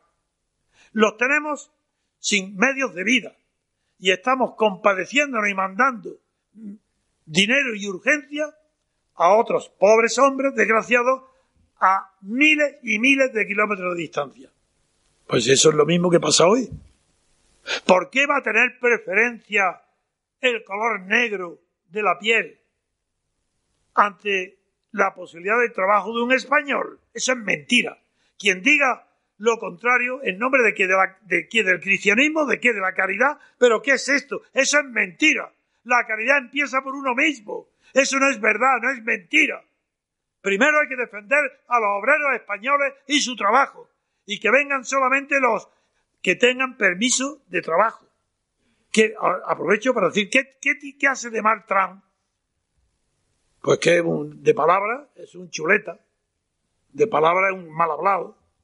Pero de hechos, ¿qué está diciendo? ¿Qué- ¿Hasta ahora qué está diciendo? Que no quiere que en Estados Unidos entren inmigración ilegal. ¿Pero quién está contra eso? Que lo digan, que quieren inmigración ilegal, como hizo Pujol en Cataluña, llamando a los negros que vinieran para crear en Barcelona para perjudicar a los españoles, a, los, que fuera español, que no quisiera ser separatista. Pero qué vergüenza es esta. Primero empezamos por nosotros mismos. Y si nos sobra, se dará. Y si no llegamos, pues se dirá, impedirá que vengan. Porque no se les puede venir. No somos, no estamos obligados a ser caritativos. Estamos obligados a ser justos. Y para eso la justicia y la caridad son cosas diferentes. Esto con esto respondo a lo de lo que me has preguntado del Brexit.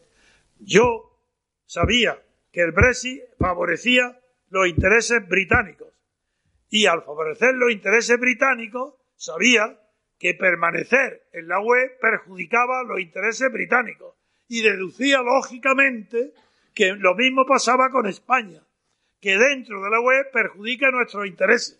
Y fuera podríamos defenderlos mejor, no solos, pero tenemos una ventaja sobre todos los demás. Y es nada menos que el, habla, el mercado del habla española.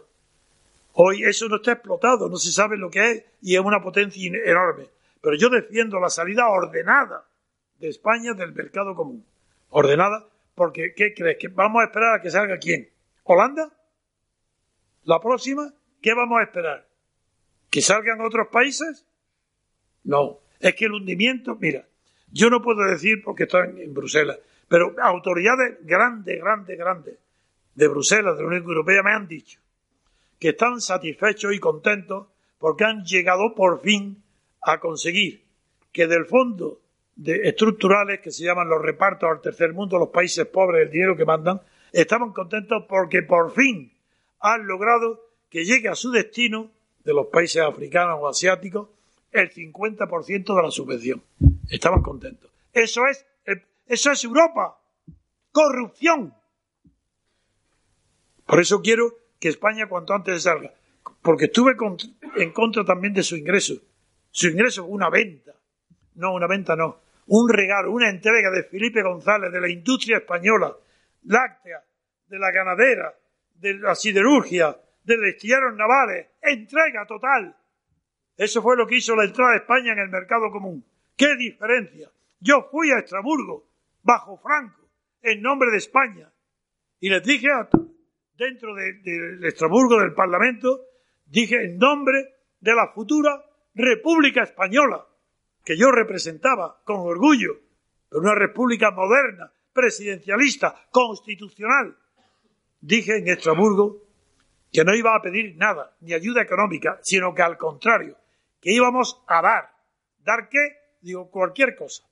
Vosotros aquí en Estrasburgo sois diputados de Francia, Alemania, Italia, etcétera, etcétera. ¿En virtud de quién? De una libertad vuestra no tenéis ninguna libertad. Le dije antes de morir Franco en Estrasburgo. Vosotros, diputados, no tenéis libertad europea, es libertad americana. La ha conquistado el ejército americano. Estáis disfrutando del apoyo americano que os da. Mientras que si podemos triunfar en España, en la Junta Democrática, será la primera vez que haya en toda Europa una libertad europea, la española, la conquistada por nosotros. Esa es la diferencia entre Felipe González y yo.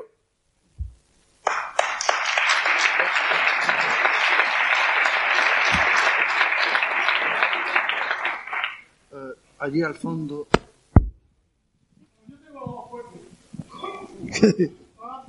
Venga.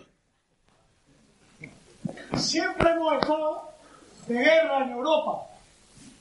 ¿Tiene algo que ver la Unión Europea con el periodo de paz actual en Europa o no? No, nada. Es más, yo no sé qué periodo de paz ha habido en Europa con la guerra permanente de los Kosovos, los Balcanes, el desecho de Yugoslavia, por Dios, en la puerta de Europa, guerras internas permanentes. Es mentira.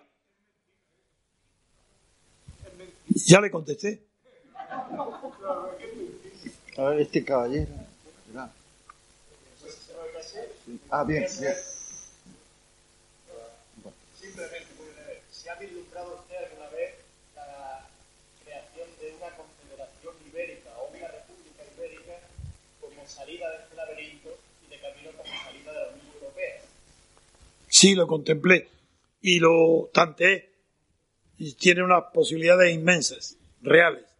Porque Portugal está perdida desde que ha salido Reino Unido. Porque el, el gancho para Portugal era Reino Unido. Ahora está desconcertada. Pero además tiene Brasil. Tiene, España tiene Sudamérica, pero Portugal está Brasil. Claro que hay una salida. La, porque una federación España-Portugal llamada Ibérico, no, eso es lo de menos, no lo sé, con una capital en Lisboa, Sería extraordinario. Sería América Latina, sería una, una revuelta, una conmoción moral y política en el mundo. Pues claro que sí, pero no hablaremos de eso.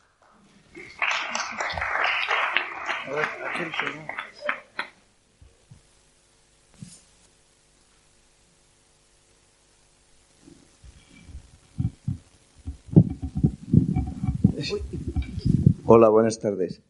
Eh, yo soy un acitano que hace 40, 40 y muchos años que vivo en Cataluña. Me siento tan catalán como acitano. Entonces, yo quiero decir una cosa. Yo soy empresario.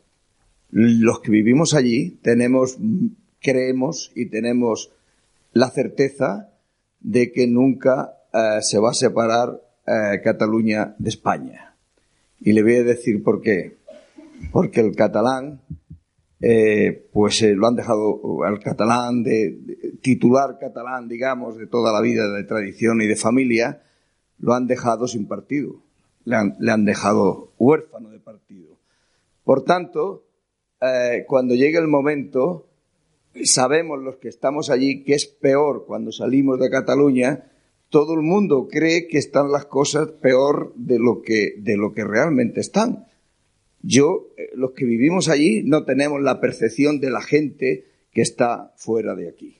Otra pregunta que me gustaría hacerle es, yo me quedo un poco desconcertado de saber el modelo que, eh, que usted cree en Europa que nos tendríamos que parecer a qué país nos tendríamos que parecer para poder eh, tener un, pensar qué tipo de país, qué tengo que hacer, si tengo que ir a romper las papeletas, si tengo que ir a no votar, porque claro, yo me voy desconcertado con, este, con, con estos temas. Muchas gracias.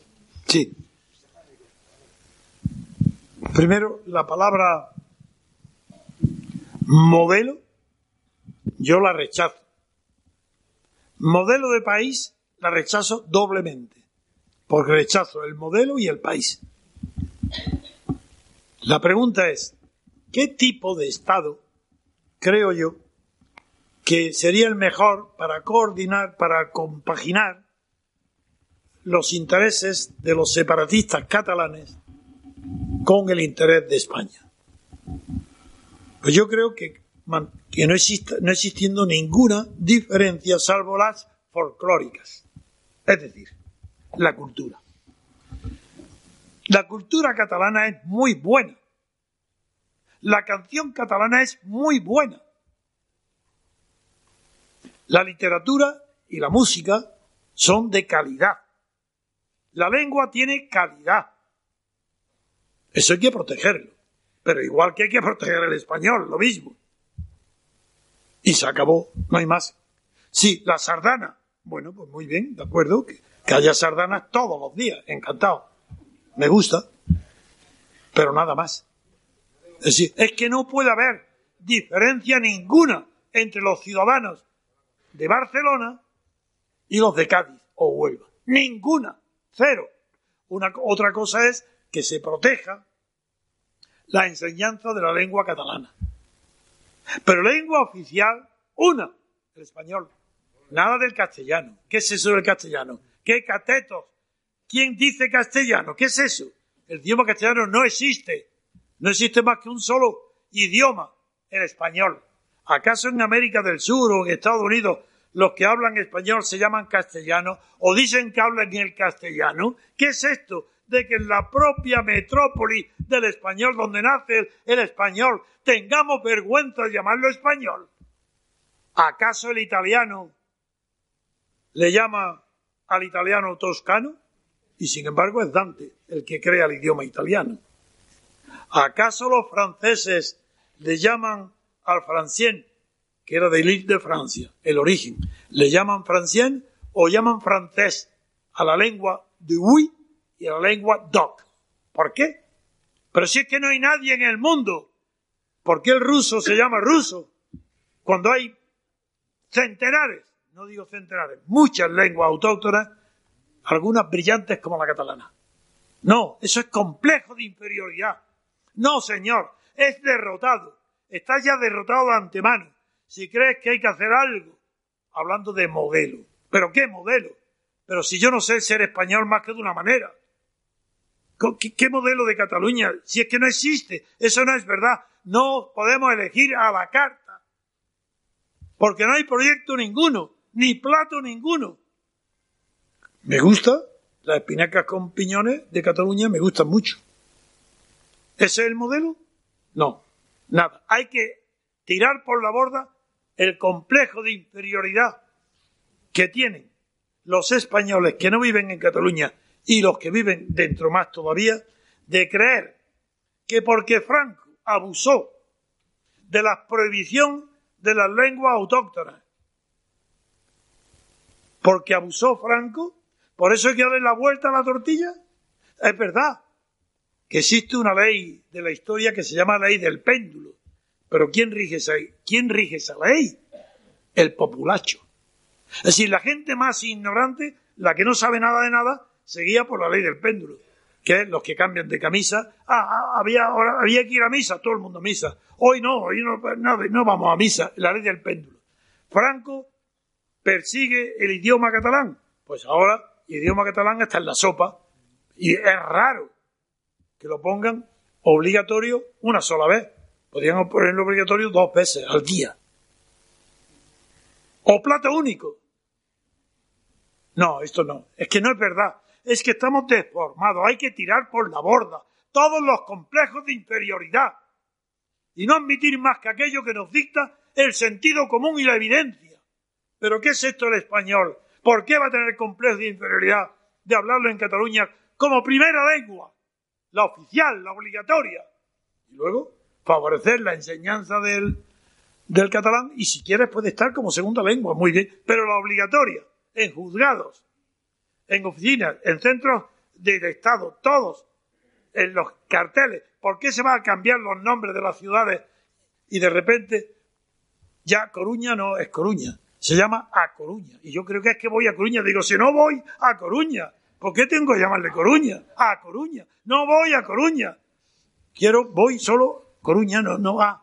Pues es igual todo complejos de inferioridad que traducen en el fondo algo mucho peor. Complejo de culpabilidad.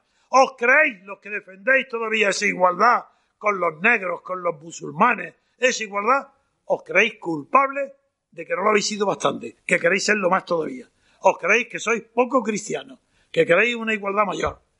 Culpa porque habéis sido educados en complejos de culpabilidad para teneros más dominados.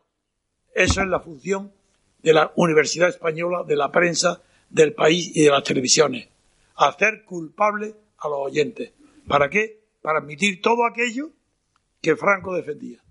Aquí quien dicta la ley es Franco. Hagamos lo contrario, acertamos, subimos. Quien quiera prosperar, que diga lo contrario que Franco. Lo nombran ministro enseguida. Es todo mentira, si es todo falso. Ni hay razonamiento, ni solidez ninguna, en ningún sentimiento. Yo digo, sentiros naturales, sentimientos natural. ¿Somos españoles? No, se acabó. ¿Queremos ser? ¿Somos europeos? Desde luego. Pero Europa no ha existido todavía nunca. Existió con Carlos Magno. Ni siquiera con Carlos V. Bueno, Europa, pues el día que queremos ser un Estados Unidos de Europa, ojalá, ese es el ideal. ¿Y cómo se hace eso? ¿Combatiendo el sentimiento nacional? No. Así no se hace. Favoreciendo el sentimiento nacional, sí. De cada Estado que sepa que solo unido con los demás podrá competir con Estados Unidos, con Rusia o con China o con quien sea. Otra pregunta. A ver, vamos cerrando si os parece. Buenas. Eh, soy Juan Gómez, soy profesor. He estado en Barcelona desde que tenía un año hasta los 34 en Barcelona no se puede hablar el, español, no se puede rotular el español en Cataluña. Si hablas español, te tildan de, eh, bueno, he vivido y sé lo que hay. ¿De franquista? De, de facha. Yo en Barcelona, bueno, será, yo he vivido en Barcelona 34 años, he sido profesor en Barcelona hasta que me vine aquí, ¿vale? Y es totalmente cierto que el español está perseguido. Un, un niño español no puede recibir la educación en la lengua española en Cataluña. Eso es una pura verdad.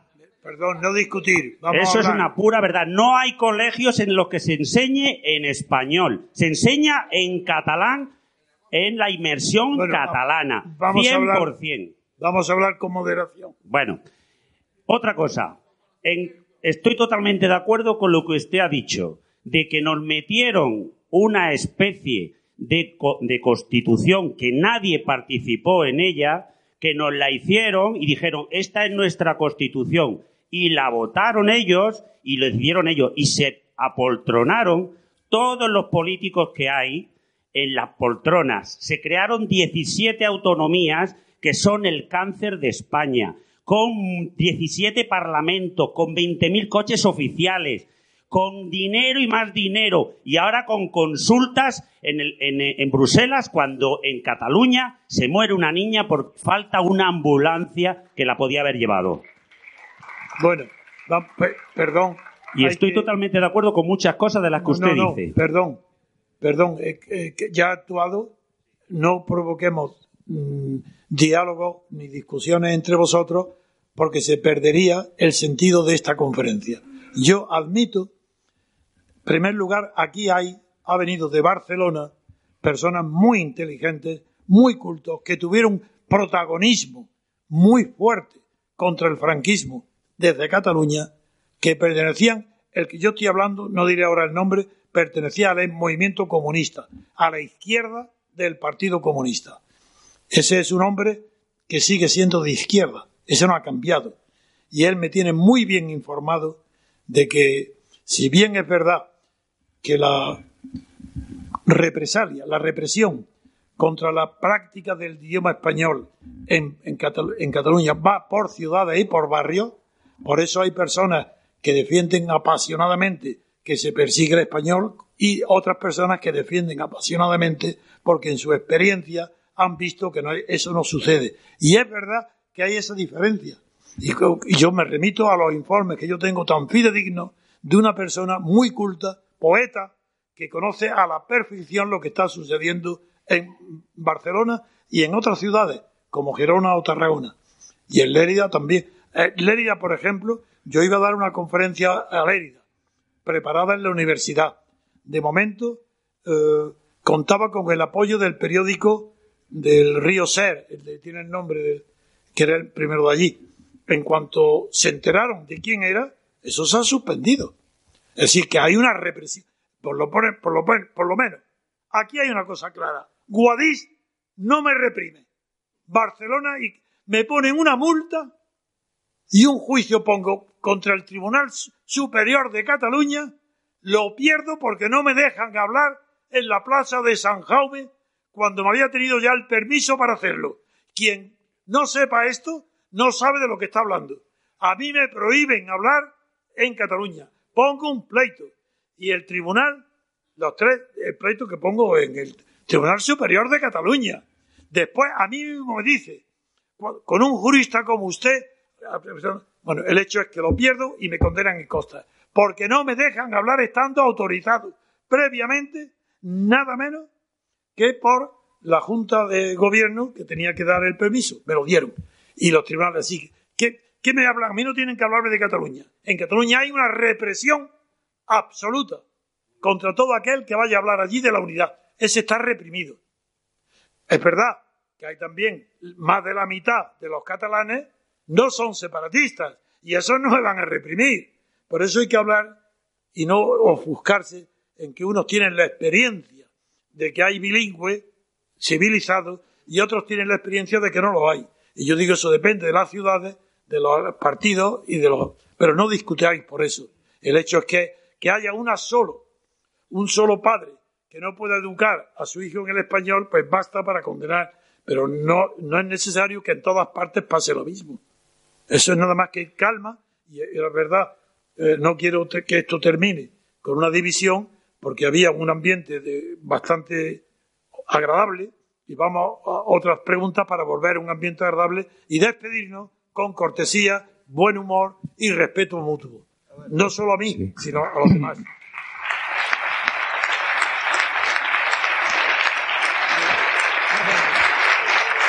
Sí. Buenas noches. En primer lugar, quería darle las gracias porque nos ha movido a todos de la silla, donde estamos tan a gusto, tan, tan, tan cómodos sentados. Ah, yo creo que se han dicho aquí, perdón, cosas que molestan, cosas que entusiasman y cosas que crean debate y reflexión. Y al hilo de eso, querría plantearle, porque ha planteado usted la justificación o la legitimidad, diferenciando muy bien lo legítimo de lo legal, que lo legítimo supongo que se basa en criterios morales o éticos. Entonces, me gustaría que planteara cuáles son las justificación ética o moral para defender las fronteras frente a los movimientos migratorios que se, que se han producido desde el principio. Ha dicho que conoce muy bien la historia. Desde el principio de la historia, los movimientos migratorios han estado presentes. Las fronteras posiblemente sean fruto no de la libertad colectiva, sino de la legalidad. No sé si de la legitimidad. Me gustaría que explicara cuál es la justificación moral para excluir de las posibilidades de prosperar a las personas que buscan una oportunidad en la vida como son los inmigrantes o son los refugiados, que en cuyo caso es mucho peor. Gracias. Bien, me remito a Carlos Marx. La escasez. No tengo más recursos que el mundo entero y la economía está regida por una ley que se llama escasez. Punto. Como hay escasez, habrá que tener un criterio para defender al, al próximo, a tu familia, a tus hijos, a tus amigos.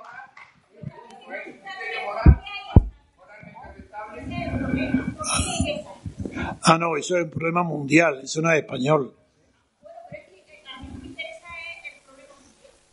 Ah, bueno, pues, claro, pero hay escasez. Primero porque hay escasez de recursos y cada vez la ciencia y la tecnología está abriendo horizontes que hacen soñar en que la escasez puede llegar a desaparecer por completo.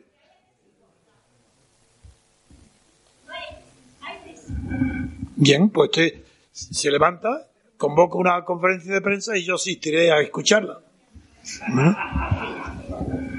Si usted cree que no hay escasez sino desigualdad, pues muy bien, pues unos señores nacen en un sitio de Etiopía donde si no llueve en el Sahel se mueren de hambre.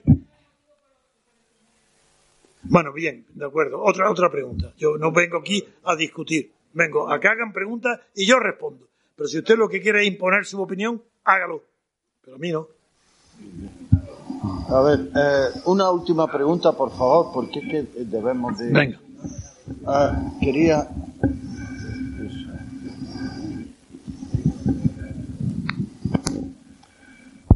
Bueno, buenas noches ya. Eh, veo que se habla mucho de Cataluña, del mundo y tal. Yo soy de aquí de Guadí y cogiendo también un poco sus palabras, prefiero empezar a barrer mi casa, ¿no? Y cuando mi casa esté barrida vamos a barrer la de los demás, ¿no? ¿Qué podemos hacer con este pueblo donde nos traen panaceas muy grandes, superempresas, que nos explotan, que nos, nos pagan sueldos de miseria, pero sí luego todo el mundo va a ponerse medallitas allí al lado de todos estos empresarios tan grandes? y los que en realidad estamos de base peleando contra esto, ¿no? Que quizás también se recogió un poco el testigo de gente como usted que luchó contra Franco y tal, ¿vale? ¿Qué hacemos con este pueblo? ¿Qué hacemos con esta Andalucía que nos están dejando entre socialistas, de gente del Partido Popular y los que haya tercero o cuarto en discordia? Porque esto sí que es verdad que si Cataluña hay problemas, aquí que bajen y vean. Bien, yo no tengo, no tomo partido desde que murió Franco en la lucha política actual. Lucho por unas reglas de juego, no por las jugadas. Y como en España no hay democracia representativa en absoluto, no tiene ni una sola de las condiciones que requiere la democracia representativa, según la opinión unánime de todos los tratadistas singulares, buenos, los mejores de la democracia, y son tres. Primero, para que haya democracia tiene que haber representativa, tiene que haber representación. En España no hay. ¿Hay representación política en España? Este es el mecanismo español. Los jefes de partido los nombro. La gestora socialista o Susana Díaz me da igual. Y Rajoy y los catalanes, todos los partidos, los jefes de partido, hacen unas listas y ponen a los incondicionales seguidores suyos en esas listas para presentarla en las elecciones. Y según el número de votos, pues tienen los tres primeros, los 30 o los 20, bien, ¿de acuerdo? Es decir, quien nombra al gobierno no es el legislativo, es el gobierno el que nombra al legislativo.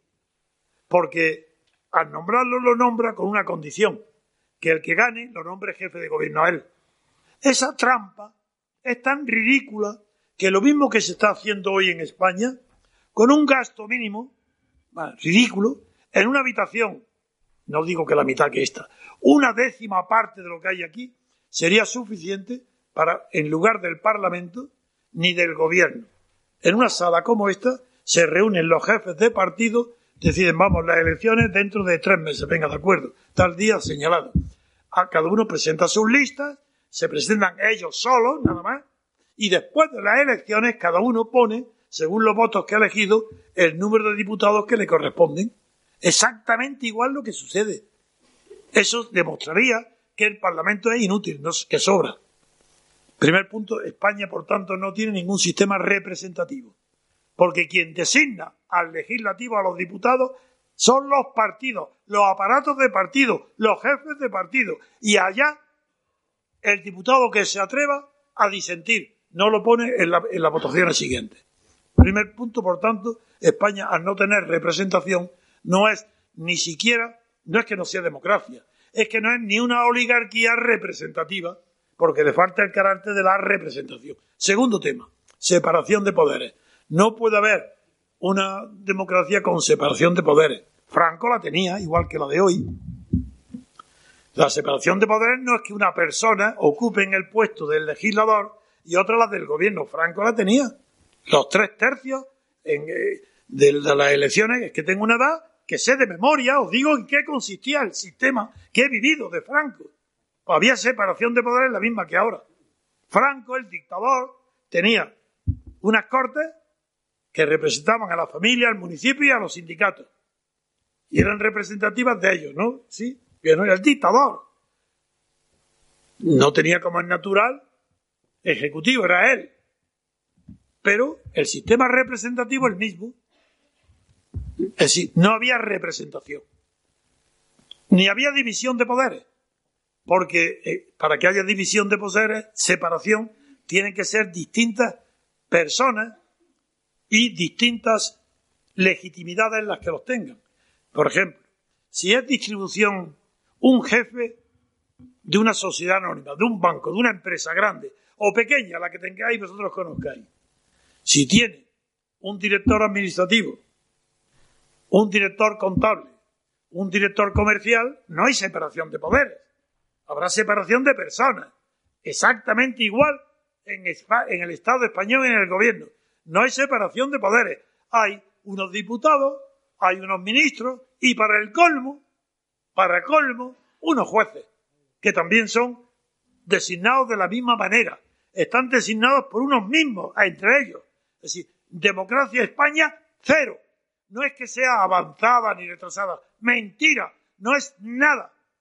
Y me diréis, entonces, ¿qué pasa en Europa? Pues que no hay democracia. ¿Por qué no hay democracia? Preguntármelo. Yo os diré por qué no hay democracia. Porque al final de la guerra mundial, salvo Reino Unido, Inglaterra, que continuó con lo que tenía, con un sistema parlamentario de gabinete que no es democracia, ni por tanto hay separación de poderes, pero sí es representativo, porque el diputado allí es de verdad. En el resto del continente no hay democracia ni sistema representativo. Y lo único que hubo un parecido algo fue con el golpe de Estado de De Gaulle en Francia. La Quinta República se parece mucho a una democracia, pero no llega a ser tal, porque tampoco hay separación de poderes. Pero el sistema sí es representativo, porque el diputado francés a doble vuelta representa de verdad a su distrito, a quien lo vota. En España no. Pero no hay, no hay democracia en Francia porque eh, eh, De Gaulle no concibió bien el papel del jefe del Estado. No se atrevió, no lo hizo bien, no conocía suficiente. Era un militar, un hombre honesto, orgulloso, pero no era un talento político. Y puso como una de las condiciones de la Constitución francesa y con esto ya voy a terminar, porque estáis ya nerviosos los organizadores, pues eh, de, de, Gaulle lo, que hizo fue obligar a que el, el, gobierno designado por el presidente, que por eso se llama presidencialismo, hace lo que, no, lo que está prohibido en Norteamérica. Allí sí que hay un presidencialismo. En Francia no, porque el presidente designa a un gobierno, a unos ministros, con un programa. Y ese ministro, ese programa tiene que ser aprobado por el Parlamento. Por tanto, no hay separación de poderes. Y en el resto de toda Europa, incluida Francia, la definición que le corresponde es una auténtica oligarquía de partidos fundada por Estados Unidos. Y os voy a dar para terminar una noticia sorprendente que casi muy poca gente conoce. La Guerra Fría, que todo el mundo ha oído hablar, la antigua, la que hubo, fue ocasionada porque Stalin, al terminar la guerra, destruida Europa, humeando las fábricas y todavía con los cascotes recién eh, destruidos en las casas, dos generales eh, estadounidenses tenían su cuartel general en París, Eisenhower y Marshall. Y el Marshall fue el plan Marshall el que propuso, y Stalin pidió entrar en el plan Marshall. Y se lo negaron, y ese fue el origen de la Guerra Fría. Bien.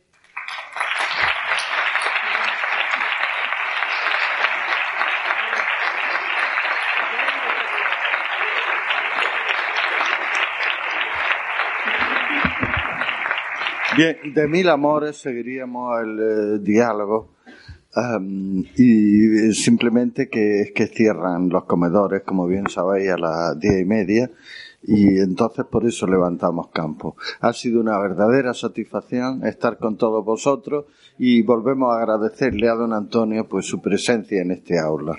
Gracias a todos.